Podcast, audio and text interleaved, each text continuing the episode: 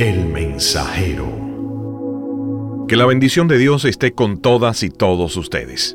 Quiero iniciar este tema refiriéndome a una historia. En una de las grandes batallas de la guerra civil en Estados Unidos de América, un recluta que había perdido su compañía durante una gran confusión decidió acercarse a su general y le preguntó a dónde debía entrar.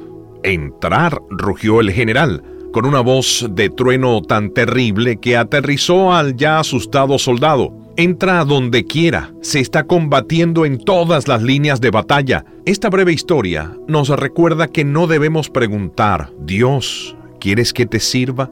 La respuesta es demasiado evidente y contundente. El Señor Jesús lo dijo, la mies es mucha y los obreros pocos. Debemos disponernos para servir a nuestro buen Dios. Nos dice la palabra de Dios en el Evangelio de Marcos, capítulo 12, versículos 13 y 14. Después volvió a salir al mar y toda la gente venía a él y les enseñaba. Y al pasar vio a Leví, hijo de Alfeo, sentado al banco de los tributos públicos y le dijo, Sígueme. Y levantándose, siguió al maestro. Respecto a Leví, debemos primero tener en cuenta que él era un cobrador de impuestos. Su nombre Leví quiere decir unido, asociado a. Es un término que denota adhesión, unión, el que une a los suyos. Al nacer, indica la esperanza de que el nuevo miembro renueve la unión de la familia y el amor de los esposos. Sin embargo, podemos ver que aquel significado de su nombre no aplicaba en su vida en aquel momento, ya que como cobrador de impuestos de Roma era aborrecido, llamado incluso publicano, un publicano era considerado un gentil.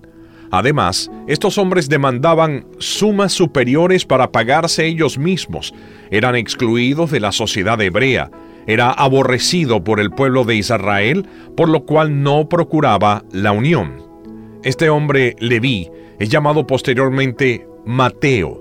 Seguramente esto sucedió al venir a ser discípulo del Señor Jesús, y Mateo significa don de Dios, regalo de Dios, recompensa. Podemos ver entonces que nuestro buen Dios transforma a alguien que le cobraba los impuestos a los hebreos en bendición y don para ellos mismos, pues el ministerio de Mateo fue dirigido a los judíos. Esas son las obras de nuestro buen Dios. Para Él todo es posible. Que Dios los bendiga.